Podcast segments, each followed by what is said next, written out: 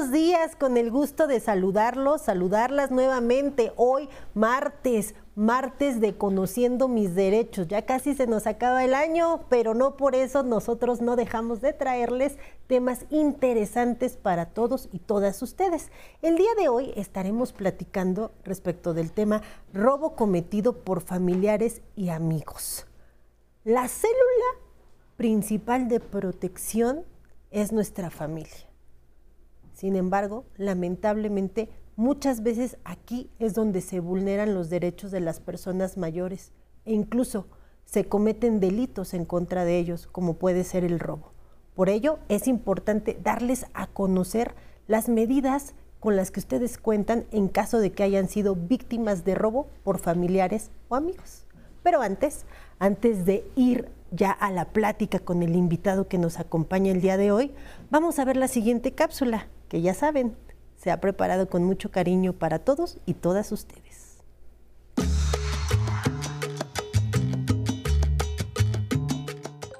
En ocasiones, las personas adultas mayores son víctimas de robos por parte de conocidos, familiares o amigos.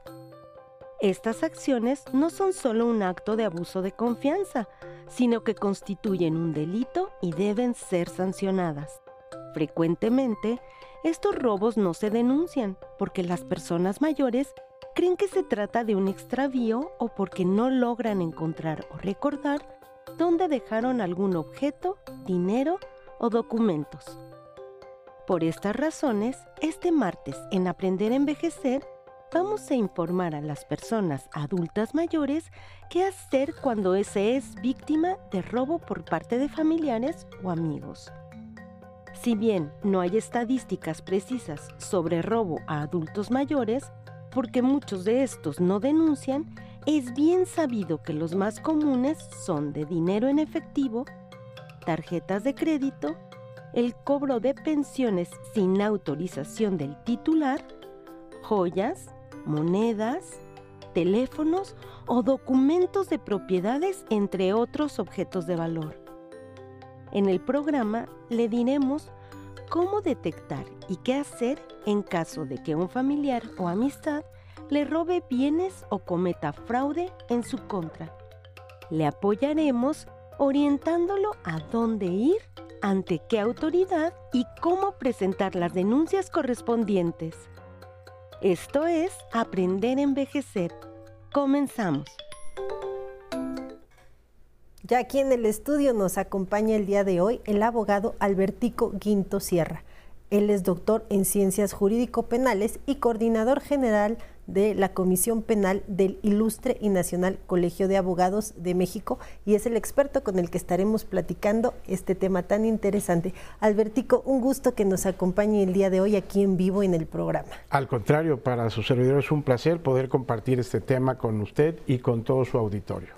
Albertico, como decía yo al inicio, a la introducción, la célula de protección principal es la familia y muchas veces es el lugar donde se vulneran los derechos de las personas mayores e incluso se cometen delitos como el delito de robo.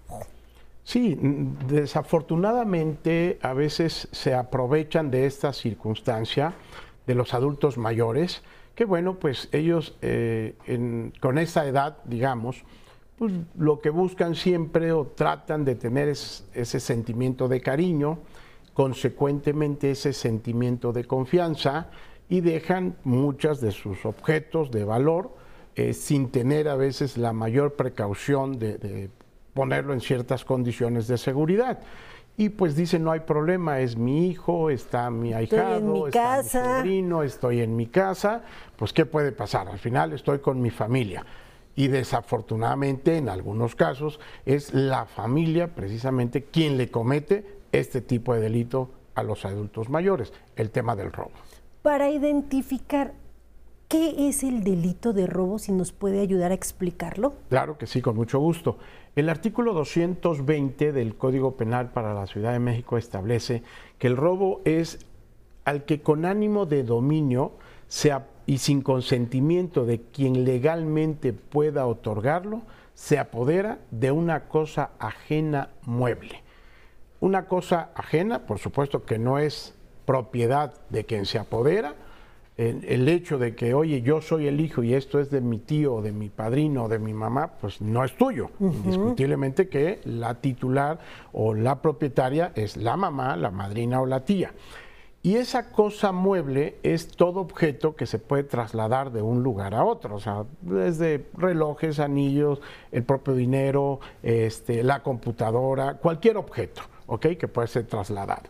Entonces, así es como se define el delito de robo por el Código Penal de la Ciudad de México estipulado en el artículo 220. Quien se apodera con ese ánimo de dominio y sin que quien legalmente tiene esa autorización de decirte, tómalo, te lo regalo, no le haya dado ese consentimiento previo y se haya apoderado sin, esa, sin ese consentimiento previo. Correcto. Ahora bien, si me quitan mi tarjeta de crédito, mi tarjeta de débito, mi tarjeta del bienestar y hacen uso de, de ellas sin mi consentimiento, ¿también es robo? Ok, mira, una pregunta muy interesante. La tarjeta, como sí, eh, tiene un valor específico. La tarjeta, el plástico, digamos, ¿ok? Entonces, el hecho de que te quiten la tarjeta y van y extraen dinero de tu cuenta, bueno, entonces hablemos ahí de algún, algo probablemente distinto. Una, te estás apoderando de un dinero que es mío, que está en mi cuenta sin mi, sin mi consentimiento, cuando tú te llevas la tarjeta, eh, una, o dos, ¿Cómo obtuvo esa tarjeta? Ella se la entregó, eh, le dijo que iba a comprar algunas cosas y aprovechó la situación para sacar dinero, estaríamos hablando ahí de un fraude, pero si únicamente la persona que va y saca la tarjeta del bolso del familiar y va y extrae dinero, por supuesto que estamos ante un delito de robo. Correcto. Ahora bien, este delito el tema que hoy estamos tocando es muy delicado porque lo estamos orientando hacia los familiares y amigos, como bien lo decía, a quien más confianza les tenemos. ¿Qué hacer? Ok. El Código Penal no establece algún artículo de forma específica como una agravante, por ejemplo, una calificativa de que se aumente la pena cuando este robo se dé entre familiares al menos en la Ciudad de México, no. Algunas otras entidades federativas, por ejemplo, como el Estado de México, solamente contempla que cuando ese delito se trata, este, que se ha cometido entre familiares, el delito se va a perseguir por querella. ¿Qué implica? Que cabe el perdón de la víctima. Solo en el Estado de México. En el Estado de México. Aquí en la Ciudad de México no. Pero tenemos en el Código Nacional de Procedimientos Penales en todos aquellos delitos patrimoniales que de alguna manera no se hayan cometido con violencia, pueden llegar a algún acuerdo reparatorio. Entonces, si el familiar le, roba, este, y bueno, pues después se da cuenta, lo denuncia, eh, se acredita con pruebas y todo, entonces, después de que lo vinculan a proceso o antes incluso ante el Ministerio Público, pueden llegar a ese acuerdo reparatorio siempre y cuando este delito no se haya cometido con violencia. Ahora bien, bien interesante nos la dejo. ¿Qué entiendo por un robo con violencia? Ok, un robo con violencia puede ser esa violencia física o puede ser esa violencia moral. La violencia física es cuando te lo arrebatan así de manera directa, ¿ok? Y la violencia moral es que incluso te pueden amenazar con un arma blanca, un arma de fuego, ¿ok? De eh, me entregas por favor lo que traes y bueno, pues sin que te lo arrebaten tú automáticamente se lo entregas, ¿ok? Entonces ahí estamos hablando de una violencia moral y la violencia física, repito, es cuando pues hay eh, ese forcejeo de, para podértelo quitar. Entonces con esa violencia, si ya se da, no hay un acuerdo reparatorio, Consecuentemente, la persona tiene que ser condenada a una pena de prisión y además a la reparación del daño de lo que se haya robado. Es difícil para una persona mayor el decidirse a denunciar a alguna de sus familiares. Pero ¿por qué nos recomienda Albertico que sí se denuncien estos delitos? A ver, tiene que denunciarse forzosamente. Si un familiar le roba a, la persona mayor una vez, pues le va a robar dos, tres, cuatro y cinco, porque se convierte después incluso pues, en un modus operandis de, a ver, otra vez va a tener este recurso, le van a pagar eh, la pensión, le van a pagar tal cosa, la renta, y bueno, ya sé dónde guarda el dinero y otra vez voy y se lo extraigo. Entonces, necesariamente tiene que quitarse a ese familiar y una de las formas de quitárselo pues es denunciando el delito de robo. Tiene que acudir ante el Ministerio Público a presentar su denuncia. Correcto. Aquí para eso estamos, para fortalecer a las personas mayores, para que conozcan sus derechos y yo siempre les pido a los expertos que me apoyan, así como usted, cuando hablamos de estos temas, que me ayuden a sensibilizar a las personas mayores, porque no se trata de un juego, no se trata de una broma, no se trata de una cuestión menor y como siempre decimos, la violencia empieza en cuestiones mínimas y después puede escalar hasta consecuencias fatales como la muerte. Vamos a ir rápido a un corte y seguiremos platicando de este interesante tema, si me lo permite. Con gusto. Y ustedes, antes de irnos al corte, les recuerdo que no olviden descargar la aplicación 11 más. Esta está disponible para todos los dispositivos móviles. Ahí no solamente encontrarán todos los episodios de Aprender a Envejecer, además podrán ver todo el contenido que el 11 ha transmitido a lo largo de los años. En un momento regresamos y seguimos conversando con el experto. Lo malo de envejecer es que se te mueran los amigos. Para mí es lo que me ha dolido. Y, hago cosas que no hacía antes. Por ejemplo, siempre soñaba yo, porque yo no pasé la época de ser señora de casa, de que yo podía ir a un lugar y poder ver las telas de las cortinas y decir quiero las cortinas de mi casa. Pues nunca, porque si iba corriendo a una tienda era porque necesitaba las medias y necesitaba lo que me habían pedido para la película, y necesitaba esto. Y, veía a las señoras, había un café Mozart, en que veía yo a las señoras y decía, algún día yo voy a estar en el café Mozart comiendo unos pastelitos.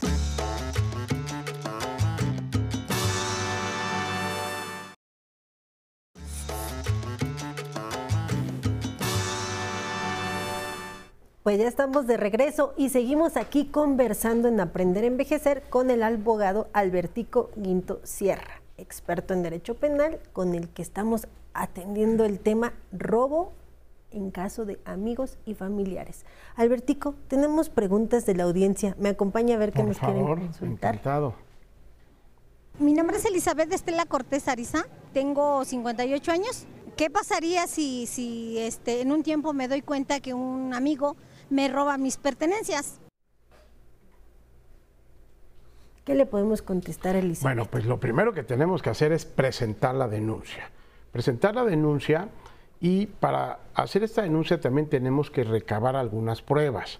Tenemos que llegar ante el Ministerio Público con determinadas pruebas o indicios que vayamos a acreditar o ayudar al fiscal para que pueda integrar debidamente la carpeta. Entonces, primero, saber qué te robó, ¿Ok? Ahora, eso que te robó ese objeto, ¿cómo podemos acreditar que era tuyo? ¿Tenías una factura? ¿Tenías algún ticket de compra? ¿Algún documento que pueda apoyarnos para acreditar esa, esa propiedad que tienes respecto a ese objeto? Cuando no se cuenta con alguna documentación, podemos nosotros llevar también testigos de identidad en el sentido de que, oiga, yo sabía que tenía ese producto, que tenía ese objeto, desde yo cuándo. Yo siempre vi colgado el, reloj en la sala de mi tía. Exactamente. Y algún otro indicio, ¿no? O sea, a veces te tomas alguna fotografía y dices, mire, precisamente, no sé, hablemos del reloj, por ejemplo, una esclava o un anillo o algo. Se miren, en este evento o en esta foto, precisamente estoy con el anillo, estoy con el reloj o estoy con la esclava, más los testigos de propiedad que me van a ayudar a acreditar que realmente es la persona propietaria o titular respecto de ese objeto. Entonces, con esas pruebas que llevemos, pues ya el Ministerio Público empieza a hacer la investigación. Además, también eh, cuándo fue que el amigo entró a casa, cómo entró, quién lo vio, dónde estuvo, en qué parte de la casa. O sea, tenemos que ofertar esos datos de circunstancias de tiempo, de modo y de lugar. Para ayudar a la autoridad. Para ayudar a la autoridad, exactamente, a que pueda hacer ya una investigación más objetiva y podamos consignar el asunto. Correcto. Tenemos otra pregunta. Roberto Tapia Torices, 80 años. ¿Tengo que presentar pruebas de que me robaron mis familiares? Don Roberto, claro que tiene que presentar pruebas. Eh, la única manera de que se pueda eh, este, ejercitar acción penal en contra de una persona y que el Ministerio Público solicite una audiencia para efecto de formular la imputación por el delito de robo a una persona, siempre es con pruebas. Si no tenemos pruebas, indiscutiblemente que el Ministerio Público no podrá hacer quizá una gran investigación. Pero bueno, a veces incluso de la propia narrativa de los hechos, de dónde estaba, eh, qué estaba haciendo, quiénes estaban. Con eso el Ministerio Público pues ya le das algunos indicios para que pueda hacer una investigación más profunda y objetiva. Pero necesariamente debemos de buscar siempre pruebas, ya sea que yo las lleve o una vez narrándole todas las circunstancias del hecho, el Ministerio Público de ahí determine qué pruebas son las que tiene que investigar y recabar para poder integrar la carpeta de investigación. Correcto, entonces si yo me doy cuenta de que fui víctima de un robo por parte de algún familiar o amigo, presentar la denuncia inmediatamente. De manera inmediata. ¿Tengo tiempo? ¿Tengo un cierto tiempo? Sí, sí, digo, o sea, no, no hay ningún problema a veces esto lo puedes presentar hasta en un año, ¿ok?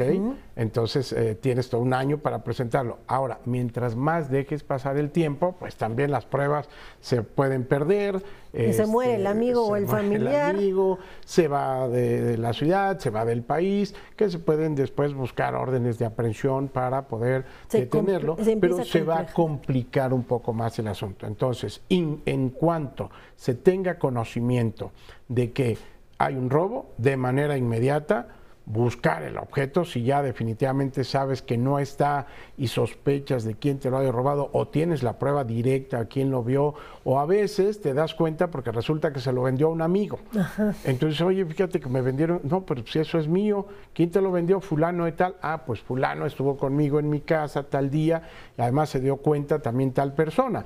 Entonces, con todo esto nos damos cuenta que podemos ya con esas pruebas ante el Ministerio Público y el Ministerio Público se encarga de recabar pruebas. Lo más pronto posible siempre es mejor. Oiga, ¿se castiga con prisión este delito? Sí, claro. Y, va a depender del monto, del valor que se tenga de los objetos robados. Por ejemplo, ese artículo 220 te establece de seis meses a dos años y 150 días multa cuando el valor de lo robado no exceda de 300 veces la unidad de cuenta de la Ciudad de México. La unidad de cuenta más o menos tiene un valor de 103 pesos eh, para este año. Entonces estamos hablando de 300, estamos hablando como de 27 mil pesos aproximadamente. Cuando no exceda, se puede valer 1.500 pesos, 1.000, 2.000, 3.000, hasta ese valor, la pena es de seis meses a dos años. Cuando excede de ese valor, pero no de 300, de 750 veces, o sea, de 77 mil, la pena es de 2 a 4 años. Ya se empieza y cuando exceda de 77 mil pesos, la pena será de 4 a 10 años. Pero después vienen unas agravantes. Por ejemplo, si se trata este, de un celular, digamos, en respecto a celulares, por ejemplo, la pena se incrementa de dos a seis años más de prisión. Entonces, dependiendo del monto, le sumamos de dos a seis años más. Entonces, si es de seis meses a cuatro, después serían dos años, seis meses a seis. Si es de dos años a cuatro, pues ahora serían eh, otra vez de cuatro a seis. Y así sucesivamente vamos haciendo la sumatoria de la pena. Por eso decía que no es una cuestión menor, no es una broma, no es algo que no debemos de tomar en consideración porque el robo que se comete en contra de personas mayores se castiga hasta con perder la libertad. Muchísimas gracias, gracias Albertico por habernos acompañado el día de hoy a darnos esta información tan valiosa para toda la audiencia. Siempre a sus órdenes, muchas gracias por invitarme. Y bueno, pues a todas las personas que nos acompañaron a lo largo de esta emisión de Aprender a Envejecer. Les quiero agradecer que nos sigan como siempre aquí en su casa el 11. Y ahora los voy a dejar con mi compañero Alan Calvo, que nos va a enseñar a cómo registrarnos en la app CDMX en la que podremos realizar diversos trámites en línea. Los vemos la siguiente semana para seguir conociendo más derechos.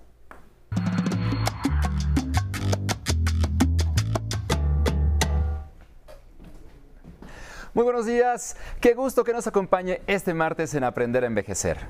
El gobierno capitalino puso en marcha el sistema llave CDMX. Consiste en un registro único de su CURP, correo electrónico y número móvil, el cual le permite realizar más de 50 trámites y servicios en línea de forma segura, rápida y sencilla. A través de esta herramienta accederá a las diferentes plataformas del gobierno de la Ciudad de México, con su mismo nombre de usuario y contraseña. Una vez que haga su registro, podrá realizar denuncias ciudadanas, tramitar el refrendo de tarjeta de circulación y consultar infracciones vehiculares, entre otros. A continuación, le diremos cuáles son los pasos que debe seguir en su teléfono móvil para hacer su registro.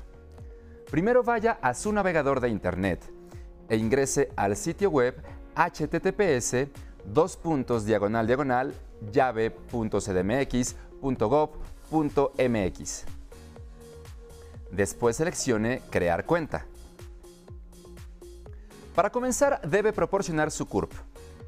Seleccione la casilla No soy un robot y presione en Continuar. Se mostrarán los datos asociados al CURP que ingresó. Deslice la pantalla y escriba su código postal automáticamente le arrojará la alcaldía y municipio. Toque en colonia y elija la que le corresponde.